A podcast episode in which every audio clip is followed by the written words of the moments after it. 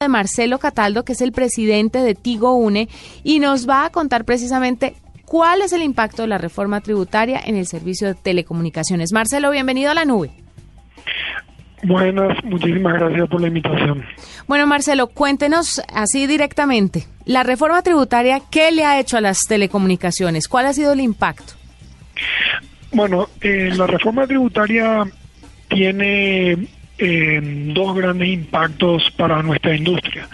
El primer impacto, que es igual a cualquier otra industria de productos y de servicios, es el incremento del IVA. Eh, para todos no es novedad que el IVA pasa del 16 al 19% y ese es un impuesto transversal que afecta eh, a todos los servicios y productos que, pasan por este tributo.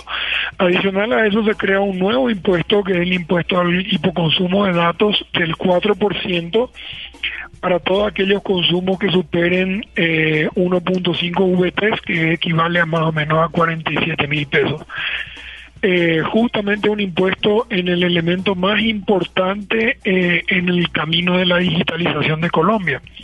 Usted sabe que Usted sabe que en Colombia los servicios de voz tienen una penetración del 120%, casi 58 millones de líneas, pero recién vamos al 40% en la penetración de los servicios de datos móviles.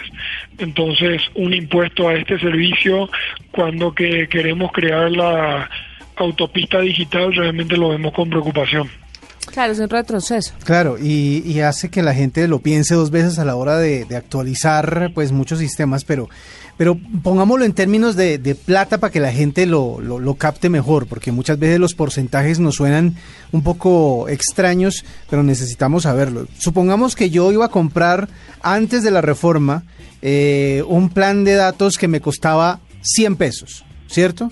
A ese plan de datos le agregaban el 20% más en impuestos. Es decir, en vez de pagar 100, tenía que pagar 123, ¿cierto? 120, perdón. Ahora, ¿en cuánto aumenta eso? No, eh, tomemos el caso de los 100 pesos que usted dice, porque la verdad es, muy, no es fácil sacar el cálculo exacto y le voy a explicar por qué. Pero tomemos el caso de los 100 pesos para los datos. Los primeros 45, 47 pesos no tienen impuesto al consumo porque se paga ese impuesto del 4% a partir de esos 47. Entonces, los siguientes 53 tienen el impuesto del 4% que para los 53 serían un 2%. Y el total de la factura, o sea, los 100, tienen el impuesto del 19% del IVA. Entonces 19 más 2, estaríamos hablando que para ese caso específico que usted me habla de 100, sería más o menos un 21 el valor de, del impuesto a pagar. Lo que pasa es que en, un, en una factura de pospago usted tiene servicios de voz, tiene servicios de datos, tiene servicios como Tigo Music o algún otro servicio que pueda tener contratado con su proveedor. Entonces, eh, no es tan fácil desagregar eso para decir exactamente, o sea, a todos los clientes que factura, que tienen una factura de 50 mil, te va a venir el mismo valor y no, no, es fácil porque depende de si usaste más minutos, menos minutos, si recargaste. Eh, nosotros de Tivo UNE lo que hicimos fue... Eh, tomamos una decisión de aplicar eh, mil, dos mil y tres mil pesos dependiendo del rango de los de los de los eh, de los planes y si hay más impuestos a pagar nosotros lo estamos asumiendo, internamente. Claro. ¿Usted cómo cree que va a ser el impacto en el uso de telefonía eh, celular, móviles inteligentes en el país?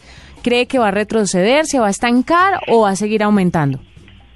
Mire, yo nuestra industria viene decreciendo en los últimos dos años. Eh, todavía no están listos los números del 2016, pero la industria claramente viene en un decrecimiento. Pienso yo, pienso yo que eh, eh, el decrecimiento no tiene una tendencia a la mejora cuando lo que estamos haciendo es cargarle más al usuario de esto, ¿verdad? Y, y hay que entender que nuestra industria es una industria de alta visibilidad para, para, para cualquier consumidor, eh, es el producto más penetrado eh, en, el mundo y en el país. Ahora bien, em, si uno mira los aumentos de precios que ha tenido esta industria, no sé, los últimos cinco años, por decir algo, ¿verdad? Eh, nunca nosotros, ni siquiera como industria, podemos acompañar a la inflación. Hay otros servicios, no sé, la electricidad o cualquier otro servicio, los incrementos son todos los años y pasan, eh, eh, muchas industrias pasan de agache. La inflación del año pasado fue de 5.7%, de acuerdo a lo que estableció el, el, gobierno, y nosotros hicimos un aumento el año pasado de más o menos de más o menos eh, 7%, o sea, ni siquiera estamos cubriendo la inflación. El 90% de nuestras inversiones son en dólares. Eh, cuando hay otras industrias, la industria automotriz, por ejemplo, trasladó al usuario el 100% del valor del dólar carros que valían 60, 70 millones, hoy valen 100, 110 millones. Claro, y ustedes no pueden eh, hacer eso. Nosotros no podemos hacer eso. los mismos teléfonos celulares, ¿cuánto valía un iPhone eh, tres años atrás y cuánto vale ahora?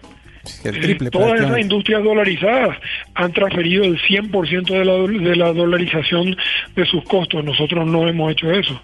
Entonces, eh, entendemos a nuestro consumidor de que eh, viene un incremento debido al impuesto, que finalmente es un incremento, pero también si miramos la estructura de costos que tiene para operar esta industria y todo, eh, realmente nosotros ni siquiera para cubrirlo la inflación y la deflación hemos, hemos hecho el aumento. ¿no? Mm. Claro, es muy complicado para la industria, pero también para los consumidores W, porque mucha gente, pues de una u otra forma, hoy en día trabajan con el celular. No, y, se ha vuelto un artículo de primera necesidad. De primera necesidad, en muchos sentidos. Exacto, no solo, por ejemplo, para trabajar ni nada, sino para estar en contacto con familias, con para hasta para vigilar a los, hijos, a las mascotas, etcétera. O sea, se ha vuelto de primera necesidad. El internet, por ejemplo, en la casa es tan importante para que ahora los hijos puedan estudiar, para que hagan las tareas. Nos tocará, pues volveremos a las librerías, como Eso parece. se hacía en otras ocasiones. Marcelo Cataldo es el presidente de Tigo Un, estuvo con nosotros aquí en la nube. Muchísimas gracias por acompañarnos. Esperamos que de una u otra forma esta situación económica no golpee tan fuertemente al sector de las telecomunicaciones. Ok, ah, muchísimas gracias a ustedes por el espacio y para nuestros clientes de Tigo Une estamos a disposición en todos nuestros canales de atención para solventar sus dudas. Gracias.